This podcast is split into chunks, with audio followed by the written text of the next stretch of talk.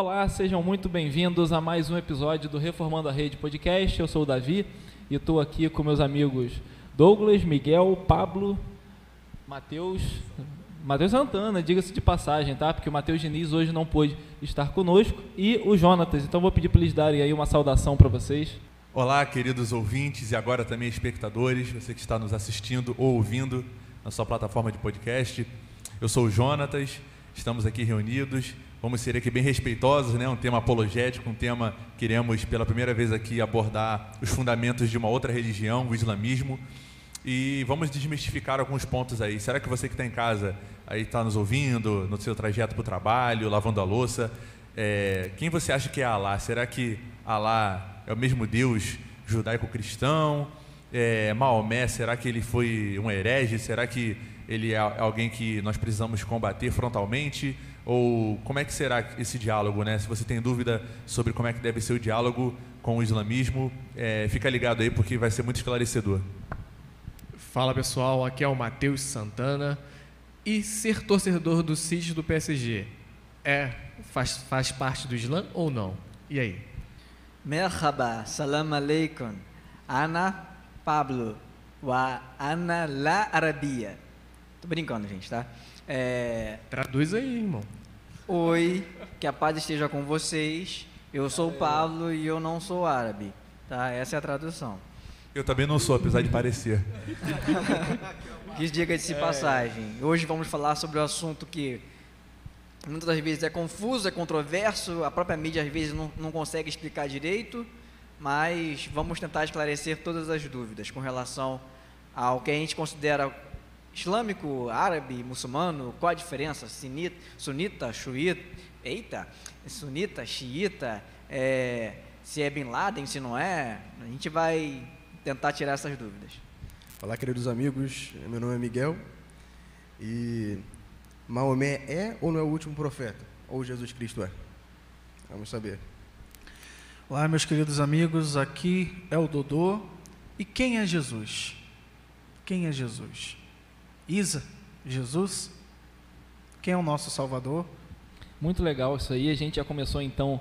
É, eu mesmo não falei para vocês, né, mas o Jonathan já fez o, o, favor ali de falar que o tema de hoje é o islamismo. E a gente já deu para ver nessa primeira rodada aqui que tem muito pano para manga. Esse é um assunto muito vasto.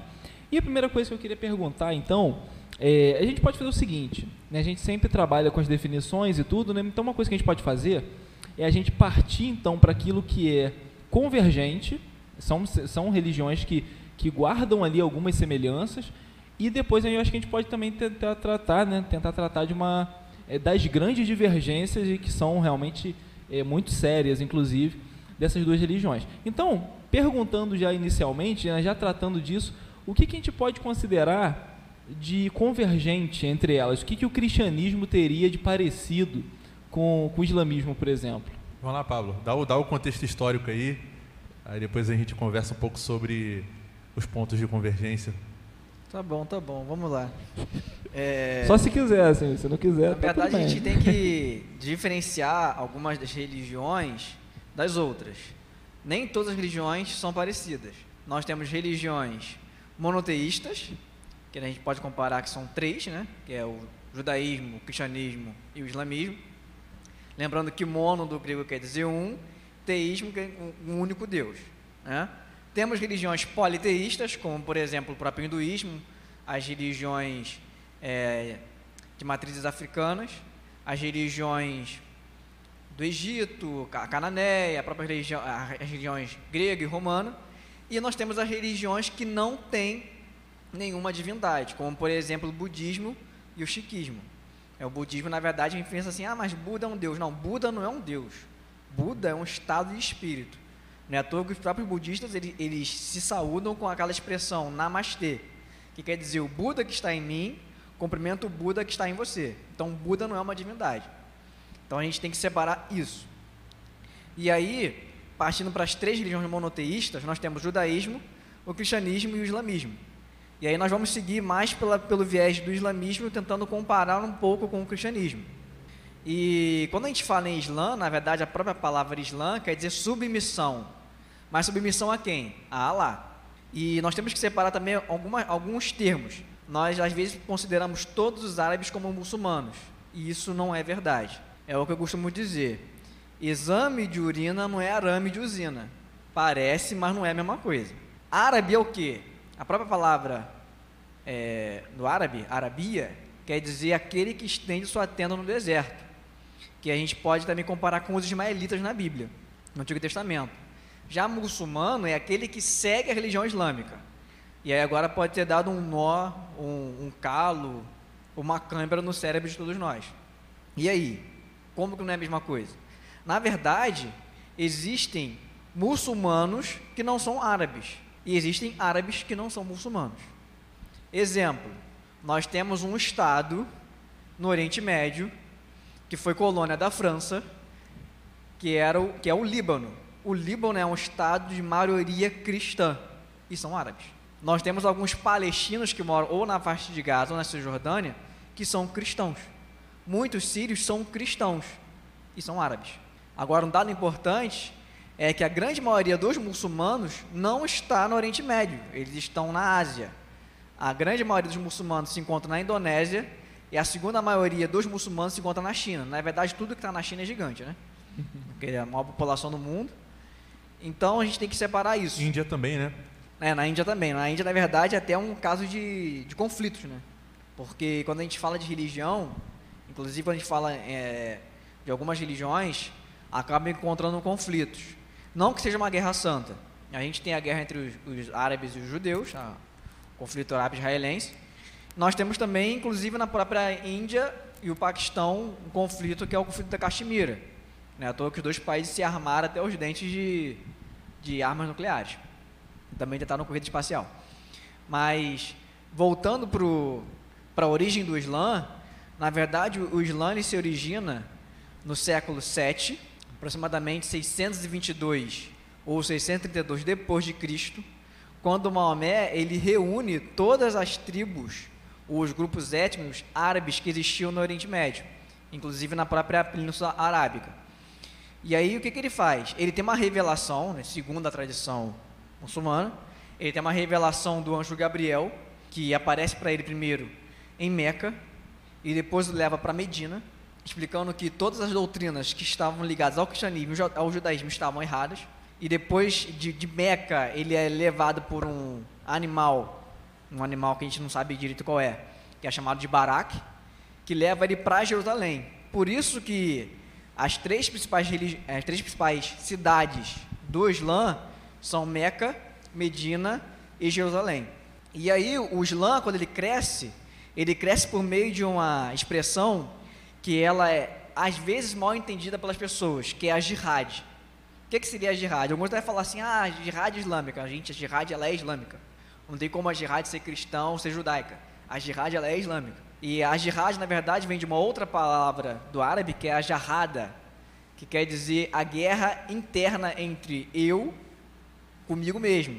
No sentido de que o bem que há em mim e o mal que há em mim, e os dois tentam prevalecer. É quase comparando com a, com a epístola de, de Paulo a, aos, aos romanos, que ele fala o seguinte, que o homem que habita em mim, ele luta contra um novo homem, que na verdade é a nova criatura. E a ideia da jihad também está ligada à expansão do Islã. O que que Maomé fez? Ele, além de ser um, um líder religioso, ele também se tornou um, um, líder militar. Então ele começa a, não que ele tenha escrito o Alcorão, os seus seguidores escreveram o Alcorão, mas ele começa a, a expandir o Islã em volta da Península Arábica e a, no final do século VII, praticamente todo o norte da África e parte da, da Espanha e Portugal já estavam sob domínio muçulmano, que foi o Califado Omíada.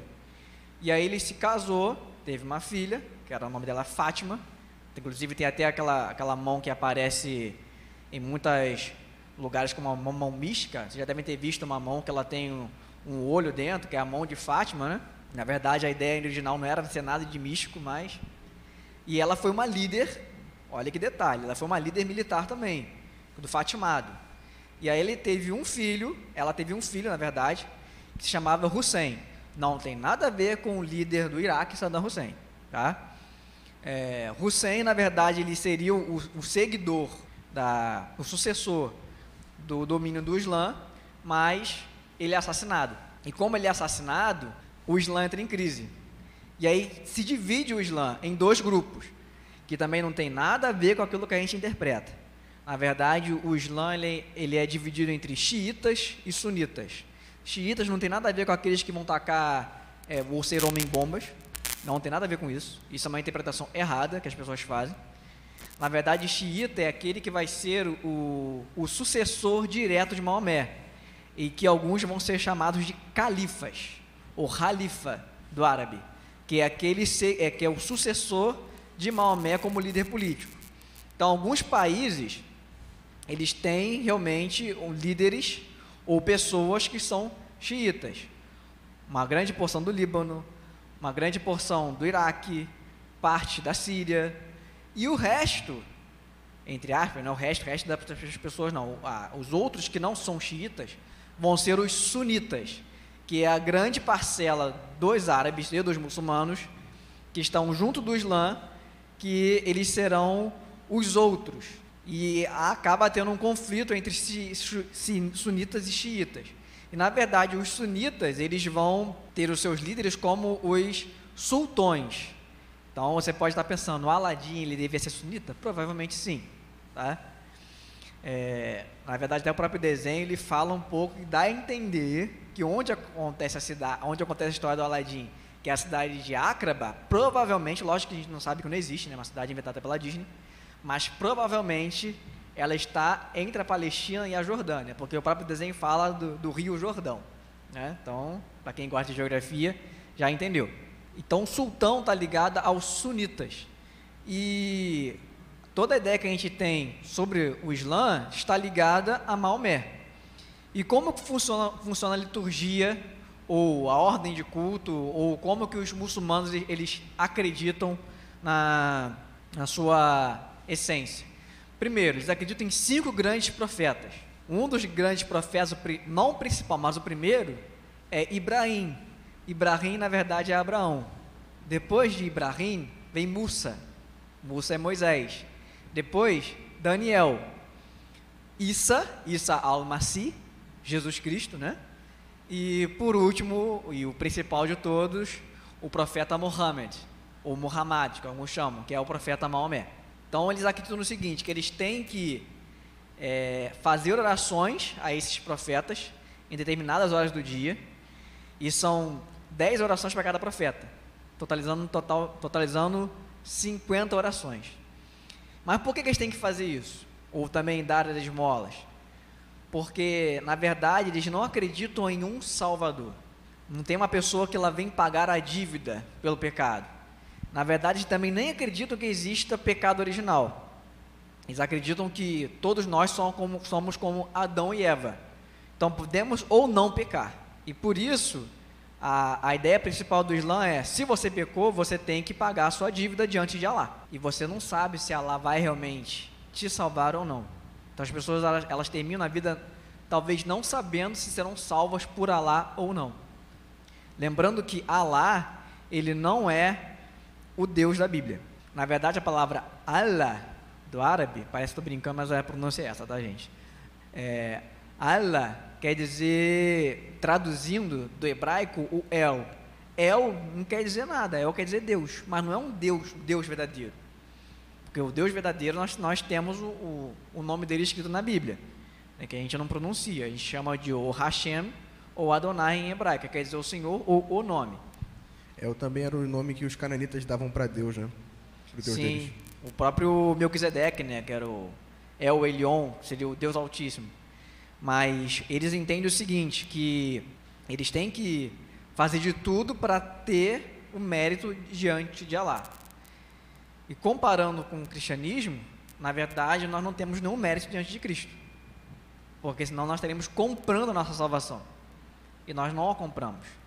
Na verdade, nós só somos salvos por meio da graça. Cara, então eu achei muito interessante isso que você falou, porque já deu para ver que existem de fato mesmo é, muitas similaridades, né? Essa, essa direção a um Deus único, por exemplo, né? e até a consideração mesmo, né? Eles, eles mesmo consideram é, Cristo não como nós consideramos, mas eles veem alguma divindade ali, alguma, alguma expressão de divino ali na, na, na ação dele. Então, eu acho que é, entendido esse pequeno panorama, pequeno não, né? Um grande panorama aqui, eu acho que já é, explicou bastante para gente.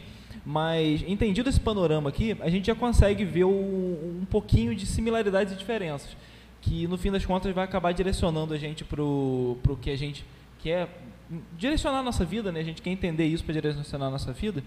Então, o que, que a gente pode, né? A pergunta fica aberta aqui no, no geral. O que, que a gente pode ver inicialmente como as similaridades? Quais são as coisas que, que parecem entre elas e quais são as, e depois a gente toca um pouco na, nas diferenças. O que, a gente pode ver como similaridade primeiro? Bom, a gente tem algumas similaridades, infelizmente não são muitas, né?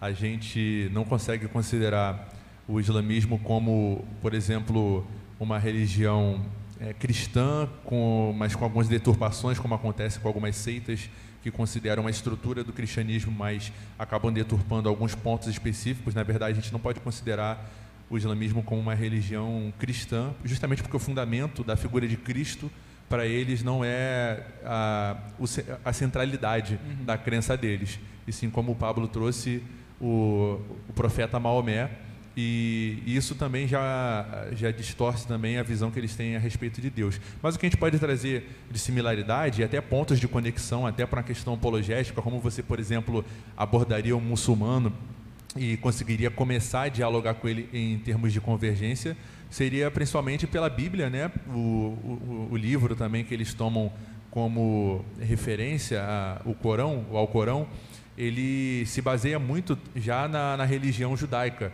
Então, a, os escritos do Antigo Testamento, principalmente, que vão trazer a, a parte histórica do, de Moisés, de Abraão, até Adão também, eles consideram como figuras históricas. Então, é interessante a gente é, verificar que, diferente de, da, da, da, visão secularista que a gente tem hoje, é, de questionamento da, da palavra de Deus, eles consideram sim a Bíblia como, como um livro histórico. É, depois os outros colegas vão trazer aqui uh, o que eles veem como diferenças entre a interpretação cristã e judaica para aquilo que eles percebem como a verdade, mas é interessante ver que a Bíblia pode ser também um ponto de conexão interessante para um diálogo com o muçulmano, lógico, dentro da, das limitações que eles enxergam. É, a questão da, deles, deles não concordarem com o politeísmo também, né? eles são monoteístas, é, lógico, é, isso aqui a gente tem que deixar bem claro desde o início, né? que nós não enxergamos ah, o Deus judaico-cristão como o mesmo Deus é, da, da, da, religião do Islã. Né? Alá não é o mesmo Deus, tanto é que isso vai ser enfatizado mais à frente das divergências em relação à figura de Alá, em relação ao, ao Deus cristão, é, que na verdade é o único Deus. Né? Nós queremos que eles adoram é, algo que foi criado pela própria visão do, do profeta Maomé. E também nós podemos é, verificar que existem pontos até da moralidade, da ética é, islâmica, que se aproximam muito da, da visão cristã também. Eles, eles têm visão, visões diferentes do que a maioria das pessoas percebem. É, pacifistas, eles creem também na dignidade humana, é, eles são muito preocupados também com questões ambientais, questões de justiça social, por mais que é, a gente perceba uma visão é, deturpada em relação à mulher, em relação às crianças dentro da sociedade muçulmana, mas diferente do que a maioria das pessoas é, interpretam devido aos grupos extremistas, é, é, possível sim ter uma convivência pacífica com os muçulmanos. A gente tem exemplos aqui no Brasil, a gente estava conversando aqui off-topic, o Dodô vai trazer de repente alguns exemplos aí que ele pôde é, presenciar em Foz do Iguaçu, que é uma colônia é, a maior colônia muçulmana que temos aqui no Brasil, uma das maiores que existem fora é, do Oriente Médio e da África, lugares onde existem muitos muçulmanos também. O Brasil é um dos países onde mais existem né, é, muçulmanos e é possível viver harmonicamente porque há pontos de conexão da, da moralidade é, islâmica em relação a, ao cristianismo também. Então, esses são alguns pontos aí que nós precisamos levar em consideração e não, é, talvez, construir um espantalho, é, construir é, uma visão muito pejorativa em relação aos muçulmanos e tendo-se essa consciência de como você se aproximar, fica muito mais fácil de você dialogar e trazer a visão correta, né, os pontos de conexão. É interessante que é, o Augusto Nicodemos ele tem uma série interessante também sobre o, o islamismo e ele conta lá que houve uma em algum momento, né, que ele estava numa viagem e uh, um amigo dele chegou e bateu de frente falando que uh, não que Jesus ele é o ele é o filho de Deus e o muçulmano ele não consegue ouvir isso, né? Porque para ele é, é, é, é, uma, é uma questão absurda Alá ter um filho, né? Ele não, não enxerga é, essa questão da trindade, né? A gente vai explicar isso também um pouquinho mais para frente.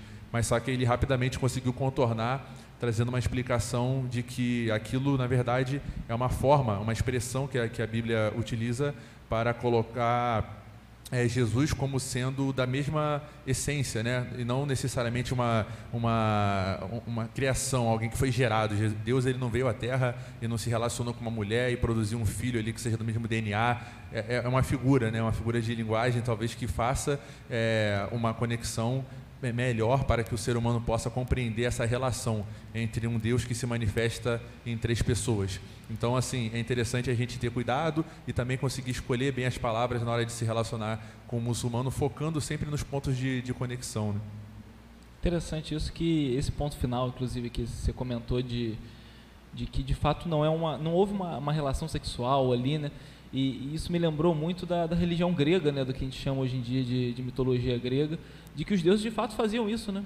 Eles de fato é, se relacionavam é, carnalmente, né, de alguma forma, né, é, com, com a mulher e tinha ali os semideuses e tudo mais. Então, realmente dá para imaginar o quão estranho deve ser para um muçulmano ouvir né, que, que Cristo é o Filho de Deus. E aí foi muito bem colocado, né? De fato, existe ali a Trindade, né? E não é um não é um filho como a gente entende, né? Não é não é dentro desse panorama mitológico grego que a gente deve entender a coisa. Mas assim, eu achei interessante, acho muito importante você também colocou de que existem pontos de comunicação e não precisa ser um, um absurdo de separação, a gente consegue viver é, cordialmente, né? O Foz do Iguaçu é um caso desse aí que o Douglas colocou aí recentemente, e pode até colocar né, até um pouco mais, mais especificamente, parece que você visitou lá, foi isso? Foi uma... É, realmente eu fui na, na cidade de Foz do Iguaçu, talvez a gente tenha até alguns ouvintes ouvindo a gente aqui, e para mim foi realmente uma, uma coisa muito impactante. Eu cheguei na cidade, vi algumas mulheres usando o Eihab, pronúncia está correta? Como é que é, o Pablo? Isso aí, você que é um grande conhecedor. Hijab. Hijab, usando o Hijab. Né? A pronúncia aqui é um problema sério, eu acho que quase de todo acho, mundo. Acho que dá para perdoar a gente por isso. É, quem tem dom pra... de línguas mesmo, igual o Pablo. É, somente Então, realmente, vi muitas mulheres usando o hijab.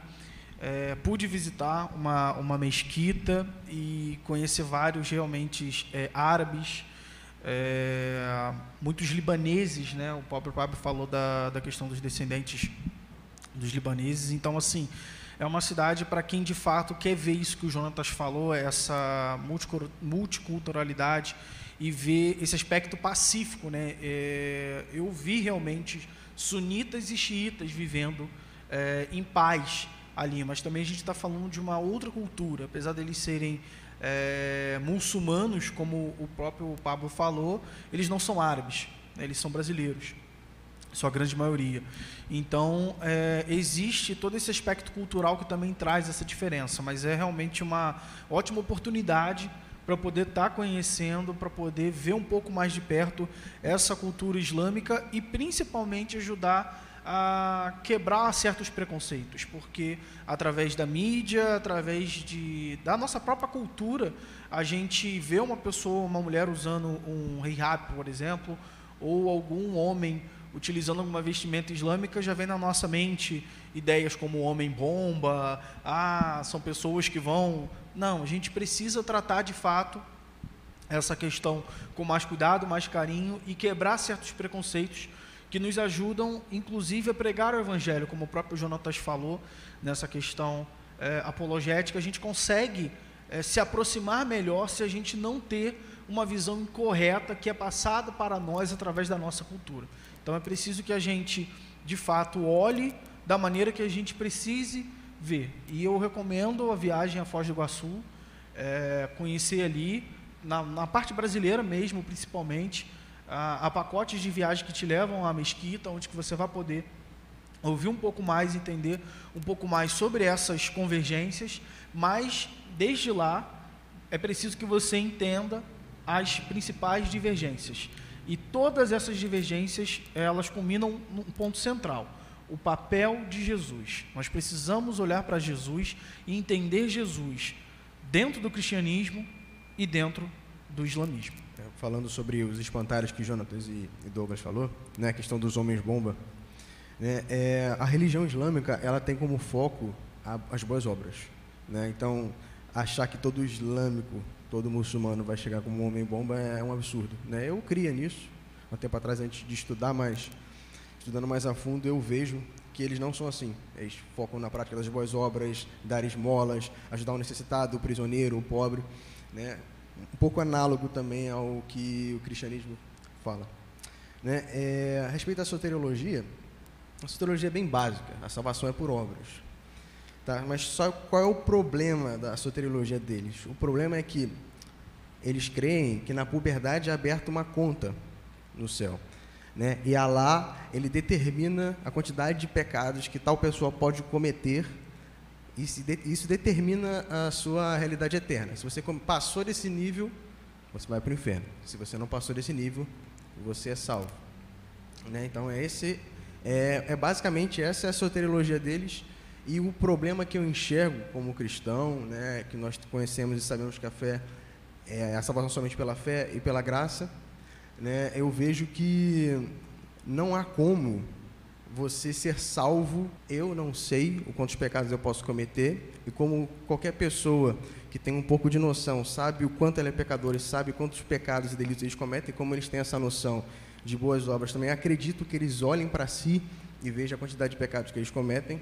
E só, só abrindo um, um parêntese, né? Somente é pecado aquilo que Allah diz, né? Qualquer outra coisa que é, é que, por exemplo, que eu digo que é pecado, segundo minha perspectiva cristã, que é pecado eles não vão aceitar, somente aquilo que ela diz através do Alcorão, né, que é a revelação do profeta Maomé.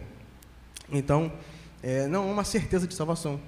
Eu posso morrer hoje, ter sido o, o muçulmano mais piedoso de todos os tempos, mas eu não sei se Allah ele quis que a minha conta bancária tivesse somente um pecado. Se eu passei desse um pecado, eu vou ser condenado eternamente. Então, não existe uma certeza de salvação como nós temos. Nós sabemos que a nossa salvação é baseada somente em Cristo Jesus, somente na boa e perfeita obra que Ele fez. Né? Que nós vamos ser, ser salvos não por aquilo que fazemos, nós fazemos as boas obras porque somos salvos. Essa é a grande diferença. Né? E eu posso descansar, o apóstolo Paulo fala que nós temos paz com Deus, porque sabemos que Cristo cumpriu perfeitamente a lei por nós, porque para sermos salvos pela lei era necessário que nós cumpríssemos ela perfeitamente e nenhum ser humano consegue fazer isso.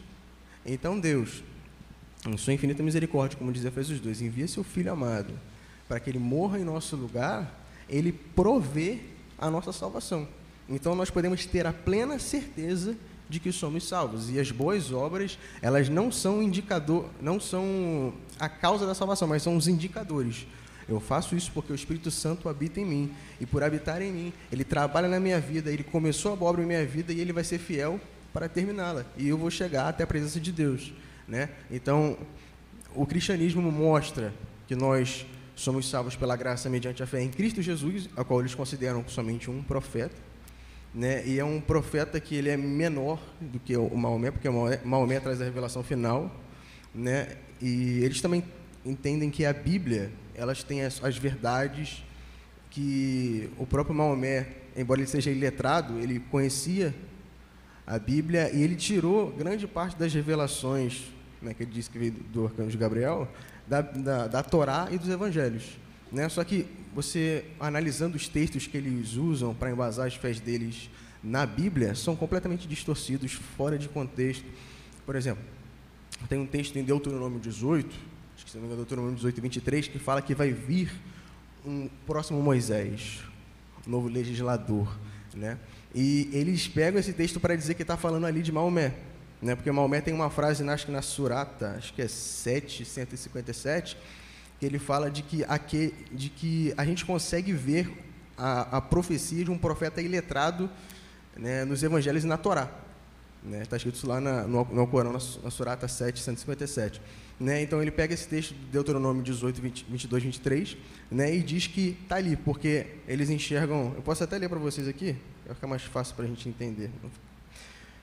O Senhor teu Deus te suscitará um profeta do meio de ti, de teus irmãos, semelhante a mim, e ele ouvirás. Então ele pega a parte né, de teus irmãos, por quê? Porque Ismael é irmão de Isaac, e fala: aí, ó, nós temos um profeta, e esse profeta é o que está sendo profetizado aqui, não é Jesus, porque Jesus é judeu, ele está falando dos teus irmãos. Só que eles tiram do contexto de que teus irmãos é dos teus irmãos judeus. Ele não está falando teus irmãos, o irmão de Isaac. Até porque não, Isaac aqui não é nem mencionado, Abraão também não é nem mencionado no texto. Então ele pega esse texto distorce completamente para dizer que assim, assim como Maomé falou na Surata, aqui ó, está aqui o texto bíblico provando de que Maomé é o profeta final, é o profeta que foi prometido em Deuteronômio 18. E também a gente vê na, na questão do, de diversas religiões, a gente vê também muito isso que o Miguel falou na questão do islamismo, né? que é sempre o homem fazendo sacrifícios para chegar a Deus. O cristianismo é o caminho inverso. Foi Deus que fez o sacrifício por nós. E por isso que a gente tem a certeza da nossa salvação, que a salvação não está conosco. Perfeito. E é importante a gente ressaltar o papel da ressurreição de Jesus que é um tema central do cristianismo e um dos temas mais importantes que nós temos. Os muçulmanos eles não acreditam que Jesus ressuscitou. Eles acreditam que foi colocado outra pessoa no lugar da cruz. E isso é, a gente vê inclusive lá, se não me engano, acho que em Lucas, os soldados fazendo correr esse boato né, de que o corpo de Jesus tinha sido roubado. E nós sabemos que Cristo ressuscitou. E se Cristo, Paulo vem dizer que se Cristo não ressuscita, é vã nossa esperança. Então, nossa esperança ela é baseada na ressurreição de Jesus. Isso é mais uma prova de que mostra uma das diferenças que o cristianismo possui do islamismo. E a gente precisa reconhecer que não é só porque há a menção do nome de Deus, que há a menção do nome de Jesus, que aquela religião ela se torna cristã. Que nós estamos, é, vamos dizer, é, nós somos amigos, co-irmãos dessa religião. A gente precisa entender o papel central de Jesus. Quem é Jesus? O que, que Jesus fez? Qual a obra de Jesus? E isso faz com que, de fato, exista uma igreja, com que faz com que, de fato, aquela igreja seja é, chamada de cristã. E como o Miguel bem falou, a questão da salvação. Isso daí eu acho que é uma das coisas mais importantes e que a gente não pode esquecer jamais. Nós não fazemos obras para sermos salvos. Fazemos as boas obras porque fomos salvos. Então, isso daí é, é central. Todo, como o Mateus Santana falou, toda e qualquer religião que você vai ver por aí, você sempre precisa fazer algo para a divindade para que você obtenha a salvação. No cristianismo, não. É Deus quem fez por nós e sem nós merecermos. É aí que a gente vê também alguns pontos de convergência e divergência do cristianismo para o islamismo. É, na verdade, os muçulmanos não acreditam que Jesus nasceu de, da, da, de Maria, né? nascimento virginal. Na verdade, eles acreditam que Jesus ele foi criado assim como Adão. Então já veio como um homem, né? não foi uma criança. Por mais que tenha até alguns evangelhos apócrifos, inclusive o evangelho árabe, isso quem cita é o Augusto Nicodemos, que até aparece naquele filme Paixão de Cristo, que Jesus, quando criança, ele cura um passarinho, o passarinho ele voa, né? Isso aí é. Ele ressuscita um passarinho, né? Faz um milagre. Na verdade, isso não tem nenhum fundamento bíblico. Isso é de um, de um evangelho é, apócrifo. O evangelho da infância de Tomé. Isso, é esse, esse evangelho mesmo. E, na verdade, além disso, tem um outro ponto de, de convergência e, ao mesmo tempo, divergência. É que eles acreditam que em, em Jerusalém no fim, no fim dos tempos, no juízo final, de um lado estará Maomé, que subiu ao céu, junto com o anjo Gabriel, inclusive no lugar que eles acreditam, que o Islã, que a tradição islâmica acredita, é onde está o domo da rocha, ou, ou, ou onde deveria ser, o, ou será, a gente não sabe, né? Questão escatológica, o terceiro templo, né? Que na verdade é, o domo da rocha foi construído por um, por um califa, no ano 692, para relembrar a ascensão de Maomé. E em volta de Jerusalém tem um cemitério muçulmano, um cemitério judaico e um cemitério cristão. E os muçulmanos acreditam no seguinte, que de um lado vai estar Maomé, do outro lado Jesus, e os dois irão julgar toda a humanidade ali. Então é um ponto de convergência, ao mesmo tempo é um ponto de divergência. E isso acaba às vezes confundindo as pessoas por pensarem que é a mesma fé, mas não é. É interessante também a gente diferenciar que o cristianismo ele é uma religião é, que, que ele tem uma origem interna, de uma transformação interna do indivíduo. Então, essa ênfase exacerbada nas obras acaba por tornar o islamismo numa religião que preza muito mais pelaquilo que a pessoa expressa e não tem uma preocupação se de fato aquela pessoa é, converteu-se a, aquela crença. Por isso que é possível formar estados é, islâmicos e pensar nesse projeto político, porque simplesmente eles querem que a pessoa faça aquela confissão é, pública, né? A pessoa na verdade é considerada muçulmana a partir da confissão pública que ela faz, recitando que Alá é o único Deus e Maomé é o seu profeta. A partir dali a pessoa pode ser considerada muçulmana e ela vai ter que se é, submeter a toda a legislação também política, não tem punições em determinados países caso a pessoa apostate dessa, dessa fé. Já o cristianismo, ele não pode ser tornado de maneira nenhuma um projeto político, justamente porque a, essa transformação, ela é interna de cada indivíduo, ela pode ter evidências de fato que a gente pode observar por meio do, dos frutos, por meio da transformação da prática daquela pessoa, porém, é, porém a ênfase é muito maior é, daquilo que a pessoa tem de transformação interna, é algo é, espiritual, sobrenatural e não necessariamente vai ser atestado por meio das obras que aquela pessoa pratica. Então é interessante a gente fazer essa distinção porque no, no Islã não tem essa preocupação de se de fato a pessoa internamente tornou-se um, um, muçulmano. Que interessa de fato se as práticas delas estão se enquadrando à, à lei islâmica, né, a, a Sharia também em alguns países que é a lei vigente. Mais um ponto de convergência, né, voltando um pouco a falar sobre a salvação, é que eles têm um pecado imperdoável também. Nós temos que blasfemar contra o Espírito Santo e eles têm o shirk. Né? O que seria isso? Né, o shirk é você fazer é, qualquer um igual a lá. É por isso que eles têm uma dificuldade muito grande também de entenderem é, Jesus Cristo como igual a Deus, co-eterno. Porque se eu falo isso com a minha boca, porque o problema é falar, né? se eu falo isso com a minha boca que Jesus Cristo também é Deus, juntamente com o Pai, justamente com o Espírito, eu estaria cometendo um pecado imperdoável e logo já não, já não tinha chance nenhuma de ser salvo. Agora eu vou ter. Acabou.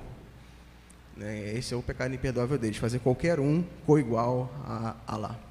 Muito interessante. E, assim, uma coisa que eu acho importante de destacar também, que eu acho que ele é uma coisa importante que é muito dos nossos tempos, porque é o seguinte, quando a gente olha para o imaginário popular sobre cristãos passando por perseguição, agora já num, num tema um pouco mais né, ligado a essa área, quando a gente olha para o imaginário popular de cristãos em perseguição, é muito comum a gente pensar nos cristãos no Coliseu, por exemplo, porque é uma das coisas mais é, absurdas ou é, mais é, terríveis que já aconteceram, né? de você entregar um ser humano vivo a feras famintas para serem despedaçadas enquanto aquilo era visto como um, um espetáculo, sabe? Com, com, comparativamente com os tempos de hoje, é como se fosse um show de televisão. As pessoas ali batendo palmas, urrando, rindo, enquanto pessoas eram despedaçadas. E eu acho que isso toma muito imaginário popular, mas toma um ponto de a gente esquecer o que está acontecendo hoje. Da gente pensar que o, o sofrimento cristão, o sofrimento daqueles que, que professam a, a fé cristã, ficou para um passado que hoje em dia as coisas não são bem assim. E, e, é fácil realmente a gente esquecer, porque a gente vive no Brasil em que desfruta-se de uma certa liberdade. Né? Claro que, que os tempos, enfim, podem é, ser diferentes mais para frente, mas o tempo de hoje, o tempo que a gente vive hoje, qualquer pessoa tem o seu domingo tranquilo para ir na igreja de manhã, de noite, faz suas reuniões em casa, professa sua fé livremente. E isso não é uma realidade mundial. Então, algumas pessoas que, alguns cristãos, né, que, que vivem sob um, um, um Estado que coloca o um, um, Estado que coloca ali o islamismo como a fé oficial, né? Claro que isso não acontece somente para o islamismo, mas é porque o nosso assunto de hoje é, é islamismo, né? É, que coloca ali o islamismo como fé oficial e que reprime qualquer é, qualquer prática ou qualquer profissão de fé, não somente a, a, a prática em si, mas qualquer profissão de fé é, cristã, e isso, isso é reprimido não somente com uma, uma, uma reprimenda é, de não faça mais isso, mas eventualmente até com, com a pena capital, né, com, a pena de, com a pena de morte. Então eu acho que é interessante a gente, te levantar esse, esse assunto também, e aí deixo até aberto aqui a, a que vocês puderem é, contribuir com isso, para que a gente entenda um pouco melhor esse panorama e veja que existem, existem regiões do mundo, como Foz do Iguaçu, em que parece que existe uma paz social ali, um, um, um entranhamento social em que tudo flui muito bem, mas se a gente começar a correr um pouquinho mais para fora das bordas do Brasil ou, ou de certas regiões, a gente vê que o caso é bem diferente, às vezes toma um nível extremo da, da perseguição física, da perseguição até a morte, infelizmente. Então, se vocês puderem também é, destacar algum, algum ponto nesse sentido, eu acho que é interessante para a nossa audiência perceber é, todos os, todas as é, formas né, como isso de fato acontece. Bom, é, eu fiz recentemente um curso da, de fiel de liderança sobre a história da igreja com Steven Lawson. Ele falava assim que o tiro, a gente deu um tiro no nosso pé quando a gente começou a fazer as cruzadas. Porque existia, certamente, como a gente estava falando, assim, convergência e tudo mais, com o islamismo. A gente caminhava junto como se provavelmente foi é, o caso do de Foz do Iguaçu. Só que ao entrar com força a Igreja Católica naquela época, ao entrar com força militar para tomar a Terra Santa, isso trouxe um senso de perseguição muito forte contra os cristãos.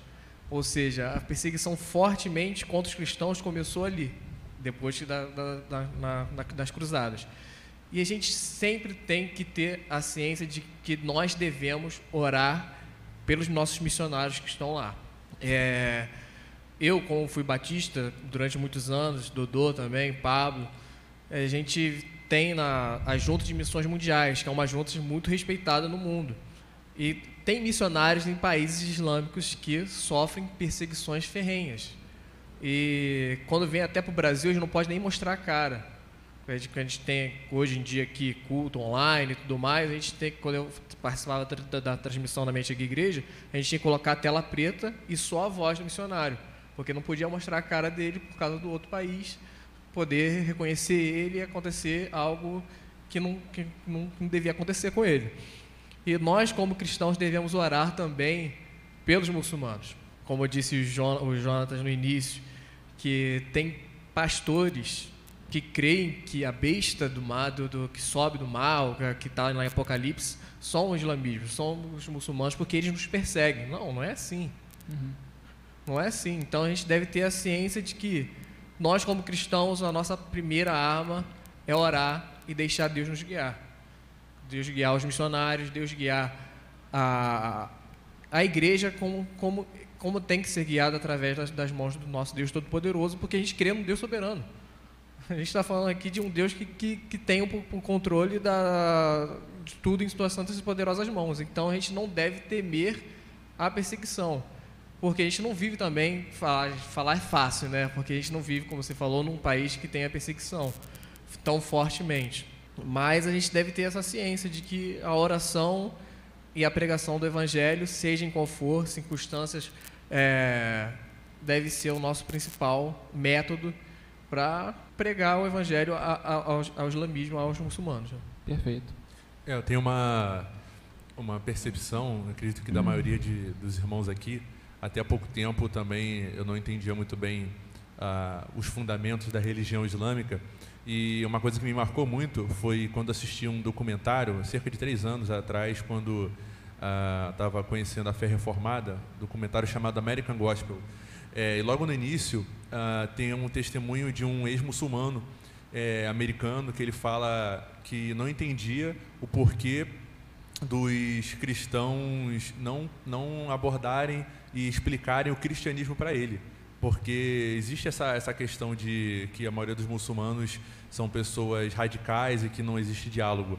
Então, ele tinha uma percepção de que ou é, os cristãos ele, eles eram pessoas é, muito egoístas, porque não, não tinham vontade de compartilhar essa fé que eles professavam, que seria uma fé tão boa, uma fé tão plena, que realmente trazia um sentido, um propósito de vida, ou eles eram covardes, porque não, não se propunham a cumprir de fato a missão que Jesus deixou. Então, assim, uma palavra muito pesada que ele, que ele colocou, justamente porque assim que ele é, recebeu o Evangelho, foi algo tão maravilhoso para a vida dele, transformador, que ele ficou se questionando de fato por que, que é, a maioria dos cristãos que ele conhecia não se colocavam é, numa posição de diálogo e apresentaram essa mensagem para ele antes.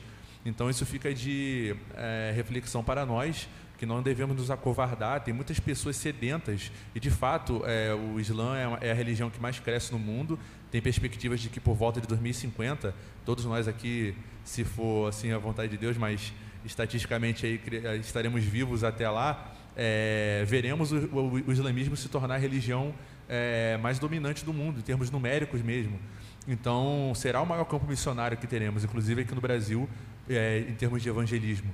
Então, nós precisamos nos preparar e, e, e até nos espelhar, até avaliar os nossos erros que temos cometidos, porque eles, mesmo que seja por meio, por meio de obras e talvez algo que não vai trazer a salvação que eles almejam, mas eles têm uma dedicação muito grande em termos de proselitismo, em termos de oração, oram cinco vezes por dia voltado para Meca, eles, eles é, não se furtam em, em, apresentar a fé islâmica. A gente estava até debatendo aqui, né, um caso agora recente do Cristiano Ronaldo foi tá indo jogar na Arábia Saudita, e os comentários, a abordagem dos torcedores é justamente que ele se converta ao islamismo. Eles não, é, quantas vezes a gente vê um cristão é, é, aqui no Brasil que pouco fala da sua fé no meio do futebol e lá é o contrário, os torcedores querem converter aquele jogador de futebol que está ali é, jogando. Então, é, fica essa reflexão para nós também. Acredito que todos aqui já passaram por essa situação, né, Dudu? Eu acho isso daí muito interessante, principalmente sobre a questão do crescimento do islamismo, porque alguns anos atrás eu vi uma, uma pesquisa e eu achei isso muito interessante. Você tem o islamismo crescendo e, de certa forma, o cristianismo diminuindo, é, porque você pega ali um muçulmano, ele é incentivado a ter uma quantidade grande de filhos e ele vai ensinar esses filhos dentro do islamismo. Então, vamos supor que se um muçulmano tenha três filhos, e os três filhos desse muçulmano tenham mais três filhos, que tenham mais três filhos. Só aí você já vai ter uma quantidade de muçulmanos muito grande. O cristão, totalmente influenciado pela cultura secular, ele quer terminar todos os seus estudos e pensar em ter o seu primeiro filho perto dos 40 anos. E diante das dificuldades da vida, ele só quer ter apenas um único filho. E se você for pegar aí também mais três, quatro gerações, você vai ter uma quantidade gigantesca de muçulmanos, né? claro que isso é uma hipérbole, para uma quantidade muito ínfima de cristãos, que diante do secularismo tão presente no nosso século, ainda tem, ah, eles ainda podem se desviar do caminho do evangelho, mesmo sendo ensinado pelos pais. Então, é, é muito importante a gente, como cristão, ter uma boa cosmovisão, entender o nosso papel como cristão e, como o Jonatas falou, de certa forma, nos posicionarmos, mostrarmos de fato que somos cristãos e aquilo que nós pensamos e aquilo que nós acreditamos. A gente se deixa levar muito por, por uma cultura que os muçulmanos não se deixam levar. A cultura deles é muito fechada. Todo aquele escopo de pensamentos, a sua religião como efetivamente a base de sua vida, claro que baseado nas boas obras, mas isso faz com que de fato eles tenham essa postura um pouco mais beligerante e também é, continuem de fato querendo e mantendo a, a, sua, a sua religião o seu modo de vida como algo principal, coisa que nós acabamos deixando de lado pelas influências seculares que estão ao nosso redor. Isso faz com que, de fato, isso daí vai acontecer realmente em 2050, porque nós temos cristãos que estão totalmente é, envoltos na cultura secular e estão levando a vida como se Jesus não existisse, de fato, como se Jesus não tivesse ressuscitado. Isso é muito sério. não existe muçulmano nominal como existe cristão nominal, né?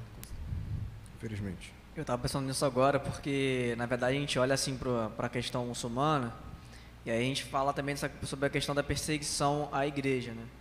Isso também de, depende de estado para estado. Nem todo estado muçulmano vai seguir a Sharia e também há estados que a Sharia é a própria lei do país. A gente tem exemplo do Irã, a gente tem exemplo da Arábia Saudita, é, Jordânia. E, na verdade, a, a, até mesmo os próprios muçulmanos passam por um certo tipo de perseguição. E isso, inclusive, foi em ano passado, o governo chinês ele proibiu que cristãos e muçulmanos que tivessem qualquer tipo de, de celular baixassem a Bíblia e o Corão nos seus celulares. Foi proibido mesmo, é, foi uma proibição pertinente. E quando a gente olha também para a questão da evangelização, a gente não tem que evangelizar criticando, apresentar o evangelho criticando as pessoas, ou criticando a religião delas.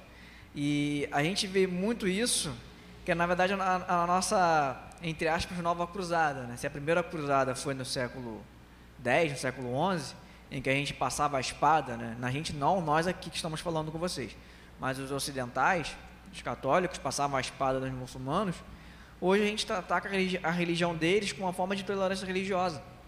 Isso é muito comum na Europa, é, inclusive na França. Né? É, teve o exemplo daquele jornal, que não vou pronunciar o nome, não vou fazer propaganda para o jornal, e que eles atacaram os, os muçulmanos. E não foi uma vez, foram mais de uma vez. E isso, em vez de ajudar, atrapalha mais ainda a convivência entre cristãos e muçulmanos. Isso, inclusive, aqui no Brasil. Quando se alguém uma pessoa falar que é muçulmano, vão falar, ah, homem bomba. E não é isso. Na verdade, não é desse, desse jeito. Não deveria ser assim. Você não é e sofre, né? É, eu sou brasileiro, tenho a cara de muçulmano. Tem gente que pensa que eu sou é. muçulmano, né? É, isso, é, isso é sério mesmo, não é por causa da barba, não, tá, gente? É, e esse é um problema sério que as pessoas, elas, em vez de conhecerem, de, de fazer o que nós estamos fazendo aqui, de que vocês estão fazendo aí, de ouvir um podcast mais de uma vez, por favor, e aprender mais sobre, sobre outros assuntos, para poder divulgar o evangelho, não, as pessoas se fecham e começam a criticar. E isso, em vez de ajudar, atrapalha mais ainda a convivência das pessoas. Fazendo uma breve defesa apologética do cristianismo sobre o islamismo, é que voltando para voltando a questão do livro sagrado, né? Eles entendem que o Corão, juntamente com a Sunna, que é um, uns escritos né, da vida de Maomé que eles devem seguir, porque o Corão não, não fala de todos os, os tipos de, de situações em que eles devem praticar, então eles, um tempo depois, escreveram a Suna. Né? Maomé, falando sobre a Bíblia agora, ele acreditava que os evangelhos e a Torá eles eram bem constantes, né? o que quer dizer que diziam a verdade. Né? O que contradiz, inclusive, um grupo apologético novo recentemente dos islâmicos, que geralmente eles é, desmistificam isso. Eles falam que não, os evangelhos e a Torá não são constantes. Então, eles próprios dizem que Maomé não falava a verdade, né, que essa é uma própria contradição deles próprios. E também ele não tinha acesso, provavelmente, a todos os escritos, tanto veterotestamentários quanto neotestamentários, primeiro porque ele era iletrado, ele não sabia ler, né, não sabia escrever também. Por isso que os seus discípulos é que escreveram futuramente, depois da morte dele. É, e se ele tivesse, é muito provável que ele não fundaria o islamismo, porque a Bíblia, como um todo, ele é muito claro em falar sobre um, um outro tipo de evangelho que é abominável. Né? Por exemplo, a gente tem Gálatas 1,6,9, que o apóstolo Paulo fala assim: Estou muito surpreso em ver que vocês estão passando tão depressa daquele que os chamou na graça de Cristo para outro evangelho. Né? Em Mateus 24, 23, Jesus fala cuidado com os falsos cristos e os falsos profetas, né? Eles, o Maomé tinha acesso, provavelmente, ao Evangelho de Mateus e o que, que ele fez com esse texto, né? 2 Coríntios, por exemplo, 11, 3 a 6 e 12 a 15. Eu temo que assim como a serpente com astúcia enganou Eva, assim também a mente de vocês seja corrompida e se afaste da simplicidade e pureza devida de Cristo. Pois se vem alguém que prega outro Jesus diferente daquele que nós pregamos, ou se vocês aceitam um espírito diferente daqueles que já receberam, um evangelho diferente do que já aceitaram, vocês toleram isso muito bem. Aí vamos para o 12. Mas o que faço, isso eu continuaria a fazer, para não dar oportunidade àqueles que a buscam com o objetivo de serem considerados iguais a nós. Está falando dos falsos apóstolos. Maomé se considera um mensageiro, que significa apóstolo no grego. iguais a nós naquilo que se gloriam, porque esses tais são falsos apóstolos, obreiros fraudulentos, disfarçando-se de apóstolos de Cristo. E não é de admirar porque o próprio Satanás se disfarça de anjo de luz, porque não deveria surpreender que os seus próprios ministros se disfarcem de ministros da justiça. O fim deles será conforme as suas obras. Né? Então o apóstolo Paulo ele fala claramente de um evangelho que, que é, é diferente do evangelho que foi pregado por eles, não é um verdadeiro evangelho, ele não pode salvar. Primeiro, porque eles não têm a Cristo como seu Salvador. A gente vê que a lei da Torá é dada não com o pressuposto que eles, que eles trazem né, no Corão, que é creia e faça o que é certo. Não, é, é, é creia, faça o que é certo e saiba que você não vai conseguir fazer. Né? Porque a lei ela tem o objetivo, primeira, de nos guiar até Cristo. Porque assim, a gente não consegue cumpri-la perfeitamente. E por não conseguir cumpri-la perfeitamente, a gente tem que olhar para alguém que consegue fazer para que consiga nos salvar. Então, ela, como diz o, o apóstolo Paulo em Gálatas 3, né, de que a lei é um aio, é um professor, é um escravo que ensinava aos filhos judeus, né, para nos guiar até a esse Salvador. Então a Torá não está falando assim, faça isso para você se salvar, ela está falando, faça isso, vocês vão ver que vocês não vão conseguir se salvar. Né? Então a gente tem que olhar para a Bíblia com os óculos certos, com os óculos certos. Só para é, complementar o que você está falando, nesse mesmo texto que você leu, tem a parte do texto que diz assim: Por mais que desça um anjo do céu e vos, vos apresente outro evangelho, que seja anátema.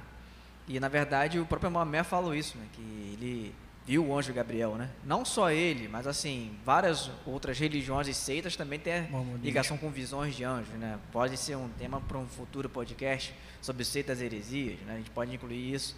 É, até o nosso irmão está aqui vibrando. Hum, Miguel já está empolgado ali, veia, já. Né? Já está afiando a espada. Mas, é, isso é importante a gente frisar. Por mais que pareça um anjo, mas eu vi um anjo. Tá, mas nós temos a revelação que é a Sagrada Escritura. É a mesma coisa que uma pessoa que ela é muçulmana e ela chegar e dizer que ela teve uma, uma, uma outra visão de Maomé. Ela está praticamente provando que o Islã não é verdade para aquele povo. Então ela pode até ser morta por causa disso. É, esse é um problema de, de interpretação e da própria defesa da fé mesmo. O último textinho básico, né, que fala que Maomé não é o último profeta, mas é Cristo. Hebreus 1, 1 e 2. Havendo Deus outrora falado muitas vezes e muitas maneiras aos pais, pelos profetas, nesses últimos dias, nos falou pelo Filho, a quem constituiu herdeiro de todas as coisas, pelo qual também fez o universo. Então, vemos aqui claramente a Bíblia, que Maomé disse que era consistente, dizendo de que o filho é o profeta final, e não ele próprio. A gente já vai caminhando para o final. É, eu deixo aberto não para palavras finais, de uma forma para todo mundo falar alguma coisa, mas quem quiser ainda complementar alguma ideia que já foi exposta aqui, para que, enfim, vocês tenham a liberdade aí de falar qualquer coisa aí que vocês acham que tenha pertinência ou que tenha deixado de falar por qualquer motivo em relação ao que a gente tratou aqui nesse, nesse episódio. Bom, vou finalizar então é, da mesma maneira que eu iniciei, né?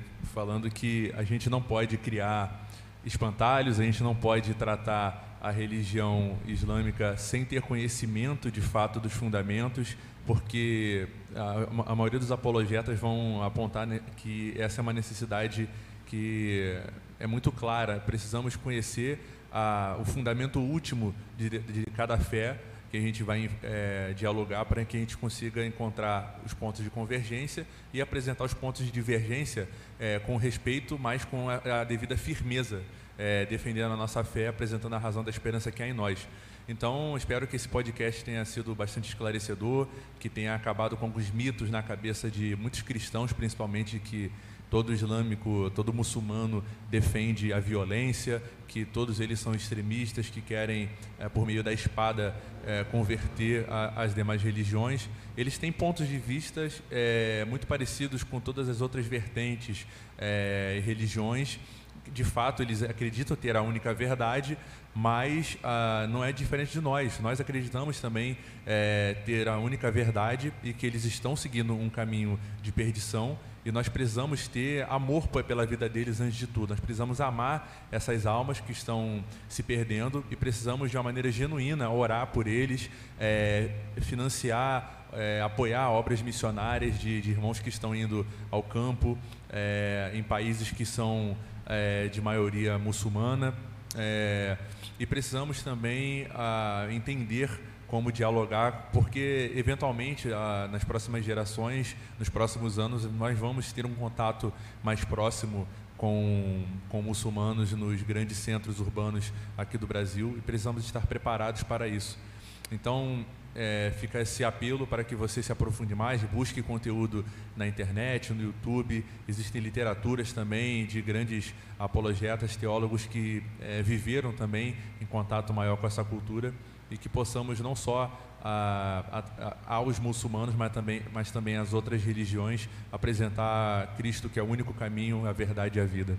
Agradeço a oportunidade de estar ouvindo cristãos piedosos falando sobre esse, assunto e aprendendo mais também, porque muita coisa que eu não, não conhecia, estou conheci hoje.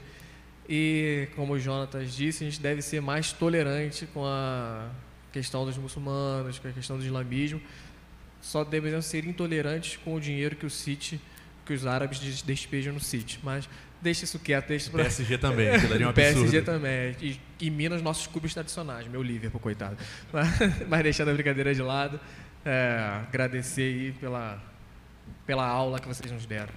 Convido os queridos amigos e ouvintes a, a refletirem a respeito de Cristo, né, que Ele é o nosso único Salvador, o único caminho para Deus, é aquele que rasgou o véu de separação, agora não é mais somente judeus com Deus, mas também nós gentios também somos chamados a entrarmos na aliança, né, e a refletirem a respeito da necessidade da pregação do Evangelho, a todas as pessoas sem distinção, independente da, da raça ou da religião que eles professam, sejam gnósticos, sejam ateus, sejam muçulmanos, sejam budistas, sejam quem for. Estudem para a glória de Deus para que a gente possa ter um diálogo com eles, porque nós somos de cosmovisões muito diferentes. Né? Por exemplo, como a gente vai dialogar com um ateu que acredita que Deus não existe? A gente tem que aprender a dialogar com eles, descobrir o ponto fraco da, da fé deles, porque o ateísmo também é uma fé. Né? Uma fé em si mesmo, uma fé de que eu posso, eu vivo aqui somente para mim, né? não há uma razão, um propósito específico. Né? E aprender a dialogar com essas pessoas. Também convido os amigos a olharem para Cristo como aquele que é suficiente.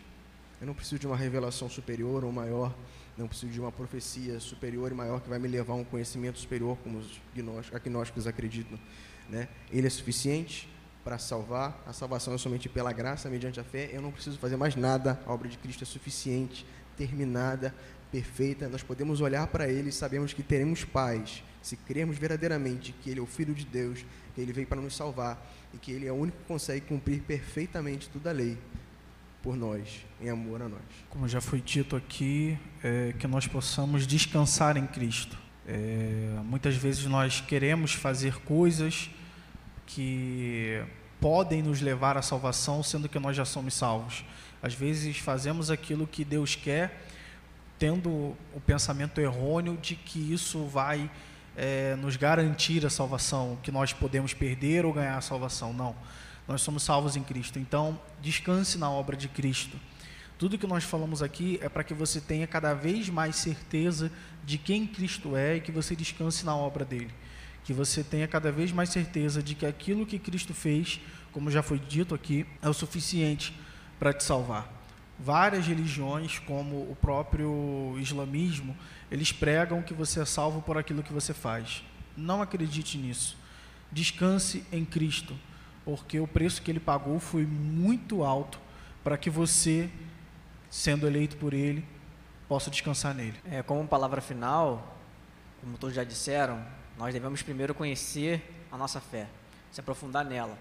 Mergulhe na Bíblia, medite, nade, se for possível, se afunde, quanto você puder, porque na verdade é, é um livro tremendo. Se nós conhecêssemos realmente a nossa, a nossa, a nossa fé, é, seríamos outras pessoas. Assim como disse uma vez Mahatma Gandhi, se os cristãos vivessem realmente o que eles dizem, ainda estaria dobrado a seus pés, estaria dobrado aos pés de Cristo. Então nós temos que realmente conhecer a Jesus e conhecer mais e mais. Nunca pensar que o nosso conhecimento sobre Cristo é um conhecimento apenas teológico, é um conhecimento apenas que, que está ligado à letra, ah, já li a Bíblia 50 vezes, tá, mas você realmente conhece Jesus? Porque na verdade essa é a vida eterna. E para conhecer também um pouco sobre o Islã, é, não, não vou pedir para vocês lerem o Corão, por favor, não é isso. É, Vai pedir para ler seu TCC então. Hã? Mas vai pedir para ler seu TCC então. Não, vai TCC não. É, na verdade tem alguns livros, que inclusive uma é indicação do Franklin Ferreira, que é um, um livro de uma socióloga e teóloga cristã alemã. Eu já sei que vocês vão rir, né? É, que ela, o nome dela é Christina Schimacher e o nome do livro dela é Entendo o Islã. É um livro grande, denso, para entender de verdade mesmo. É um, um, livro muito bom. Um outro livro, que é de um sociólogo, sociólogo não, é de um professor de Relações Internacionais, Peter Deman, que é o Mundo Muçulmano, ele é professor da USP. E tem um último livro, prometo que essa última recomendação, é de um sociólogo francês chamado Bernard Lévy, que o livro dele chama-se A Crise do Islã, Guerra Santa e Terror Profano. Ele vai desmistificar um pouco sobre o que as pessoas entendem sobre o islamismo.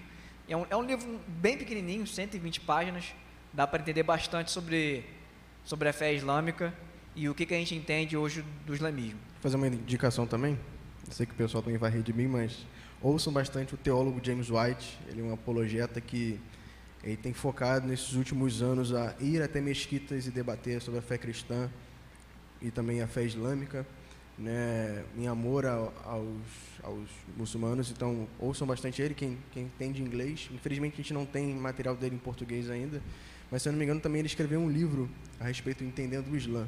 Também aconselho quem entende de inglês a ler. Perfeito. E como minha palavra final também, né, eu falo aqui com nossos ouvintes, que vocês levem bastante a sério o que a gente falou aqui hoje. É possível, inclusive, que você tenha ouvido palavras aqui, ou termos, ou explicações que você nunca tenha visto ou ouvido na sua vida, ou se viu e ouviu não com, com não pensou muito a respeito, ou não é, tinha o grau de profundidade que a gente tentou trazer, sem, claro, ser, ser maçante, mas a gente tentou trazer algo prático aqui, mas que também trouxesse um conteúdo bom para a sua vida, para a sua edificação. Uma coisa que foi dita aqui, muito, muito sério, e, e, eu coloco como, como minha palavra final, embora não tenha sido eu que, que tenha dito no momento, é que se você é um cristão ou uma cristã e você foi tocado pelo Evangelho, se você se sente é, de fato uma nova criatura, se você entende que isso mudou a sua vida e você não fala isso para ninguém, é porque ou você tem graves traços de egoísmo ou de covardia. Pense muito seriamente sobre isso. Sem, é, eu, eu, sei que às vezes a gente tem uma autodefesa de querer, é, um sentimento de autodefesa de querer se preservar em relação a certas críticas, mas hum, hum, coloque isso para você mesmo, sabe? É, se você não está sendo é, egoísta por manter isso, ou se você até entende que outras pessoas deveriam ter esse é, isso que é tão bom para sua vida, mas você não tem coragem de dizer clara e abertamente: eu sou cristão, eu sou cristã. Mas, né, para que você seja também é, ainda mais capacitado a fazer isso, faça como o Pablo aqui comentou, né? mergulhe nas escrituras. Né? Você tem elas em meio digital, meio em papel, enfim. Dê tempo de qualidade para a escritura. Eu, eu sempre, eu, eu, gosto muito de uma frase que eu ouvi uma vez, é, e deixo para você também que está nos ouvindo, que é o seguinte: a Bíblia não é um livro para ser lido, é para ser estudado. É diferente de um livro de romance, sabe? Que a história, o contexto da, o contexto de um romance, o contexto de um, de um conto qualquer, um Sherlock Holmes da vida. Aproveitando em falar de, de romance, o Douglas tem um romance aí publicado, Fuga. Então, quem tiver interesse aí pode ver na, na, internet. Mas, enfim, eu tenho certeza que o Fuga, lá, que é o livro do, do Douglas, o contexto está todo ali. Bíblia não é assim. Você vai precisar estudar, vai precisar mergulhar, vai precisar se dedicar de uma forma é, séria, de uma forma contundente, de uma forma de se permitir é, ser modificado pelas verdades que estão ali. Para que você, claro, tem a capacidade de modificar a vida de outras pessoas de forma, é, de forma mais ativa. Claro, eu não estou dizendo que você vai converter ninguém, não é isso. O Espírito Santo faz isso. Mas você, na sua função humana, capacite-se. Você assuma a responsabilidade que Deus te deu. Então, leia a palavra, busque ter cultura, quer seja aqui o nosso podcast, quer, ser por outro, quer seja por outros meios, e evangelize, ore, busque em oração ao Senhor Todo-Poderoso que muda a nossa vida e é capaz de mudar a vida desses que, é, infelizmente, não desfrutam da mesma verdade que nós. Então, assim nós encerramos mais um episódio do Reformando a Rede.